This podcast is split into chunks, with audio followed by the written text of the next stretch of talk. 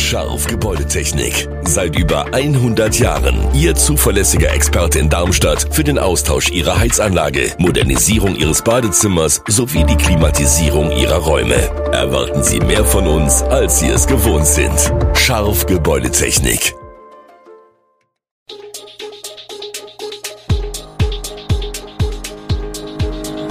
Gude, unser morgendliches News Update.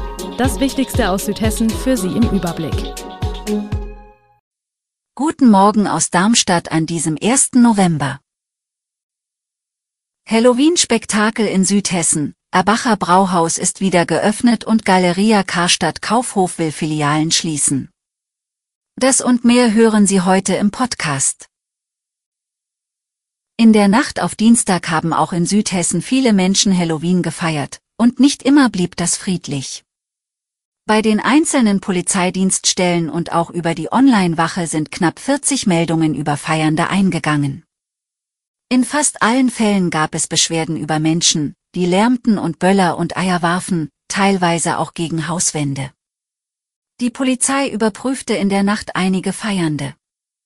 Ein Zusammenhang mit den gemeldeten Vorfällen ließ sich allerdings nicht beweiskräftig dokumentieren, so die Polizei.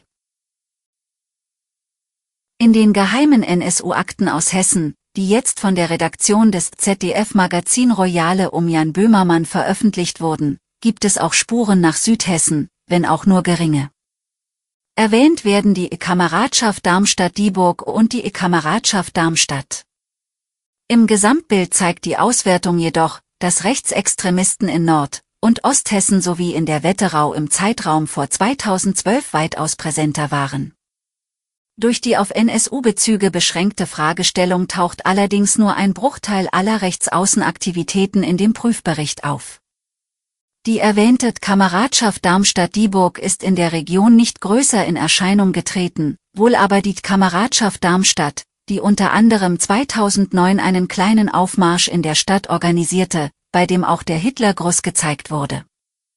Auch andere kleinere rechte Gruppierungen werden hier und da erwähnt, Bezüge zum NSU tauchen aber nicht auf. Die Aktenprüfung durch das Hessische Landesamt für Verfassungsschutz sollte nach dem Ende der Naziterrorgruppe NSU im November 2011 ans Tageslicht bringen, welche Informationen die Verfassungsschützer zusammengetragen hatten über hessische Bezüge und Kontakte des mörderischen NSU-Trios. Von Interesse war dabei auch die Bereitschaft der braunen Szene in Hessen zu Waffeneinsatz und Untergrundkampf. Wir gehen in den Odenwaldkreis. Hier hat vor rund einem Monat Familie Multani das Erbacher Brauhaus übernommen.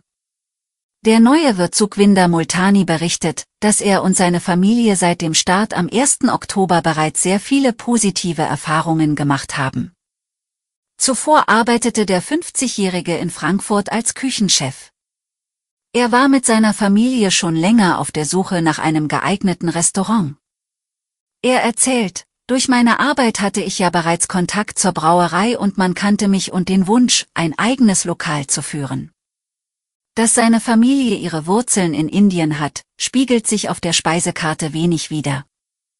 Sukhwinder Multani erklärt, ich habe in Deutschland Koch gelernt und in den vergangenen 30 Jahren in Küchen von Speisegaststätten mit deutscher Küche gearbeitet. Auch in Erbach bietet er bodenständige Küche zu bodenständigen Preisen an. Nach der Schießerei in der Bahnhofstraße in Bad König hat die Polizei einen 29 Jahre alten Tatverdächtigen festgenommen. Wie die Polizei am Montag meldete, hatte sich der Mann aus Michelstadt offenbar bereits am Freitagmittag gestellt.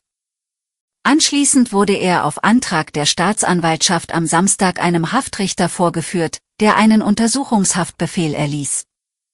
Der Verdächtige befindet sich seither in einer Justizvollzugsanstalt, heißt es weiter. Bei der Schießerei am Sonntag vergangener Woche sind zwei Männer durch Schüsse ins Bein verletzt worden. Außerdem wurden mindestens drei weitere Männer mit Pfefferspray besprüht. Im Zuge der Ermittlungen hatten sich rasch Hinweise auf den Tatverdächtigen sowie einen weiteren mutmaßlichen Begleiter ergeben. In diesem Zusammenhang waren am Mittwoch zwei Anwesen im Großumstädter Stadtteil Richen und auch in Michelstadt durchsucht worden.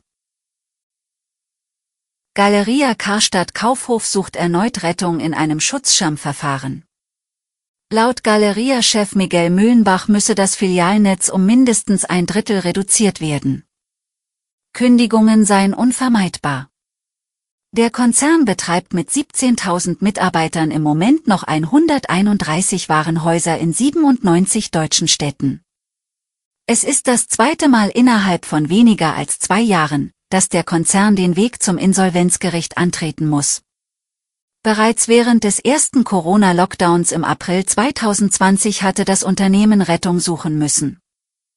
Die Folge, die Schließung von rund 40 Filialen, der Abbau von rund 4000 Stellen und die Streichung von mehr 2 Milliarden Euro Schulden.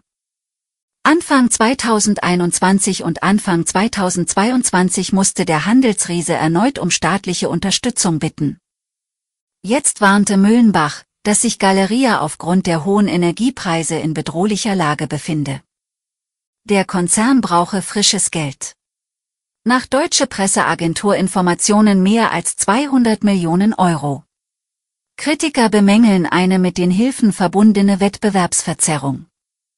Befürworter verwiesen auf die Bedeutung der Warenhäuser für die Innenstädte.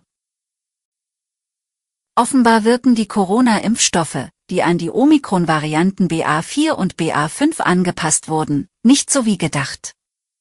Von der Europäischen Arzneimittelagentur EMA wurden die Vakzine von BioNTech und Moderna bereits zugelassen, von der Ständigen Impfkommission STIKO wurden sie empfohlen.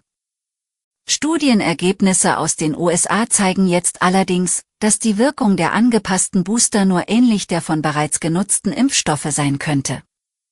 Ernüchternd, nannte Live Erik Sander die neuen Testergebnisse.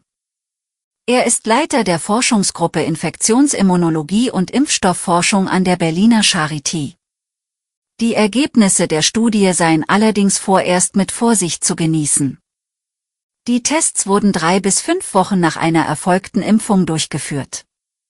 Aussagekräftige Ergebnisse könnten womöglich erst später messbar sein. Auch die Studienautoren selbst räumen ein, dass noch Folgeuntersuchungen erforderlich seien.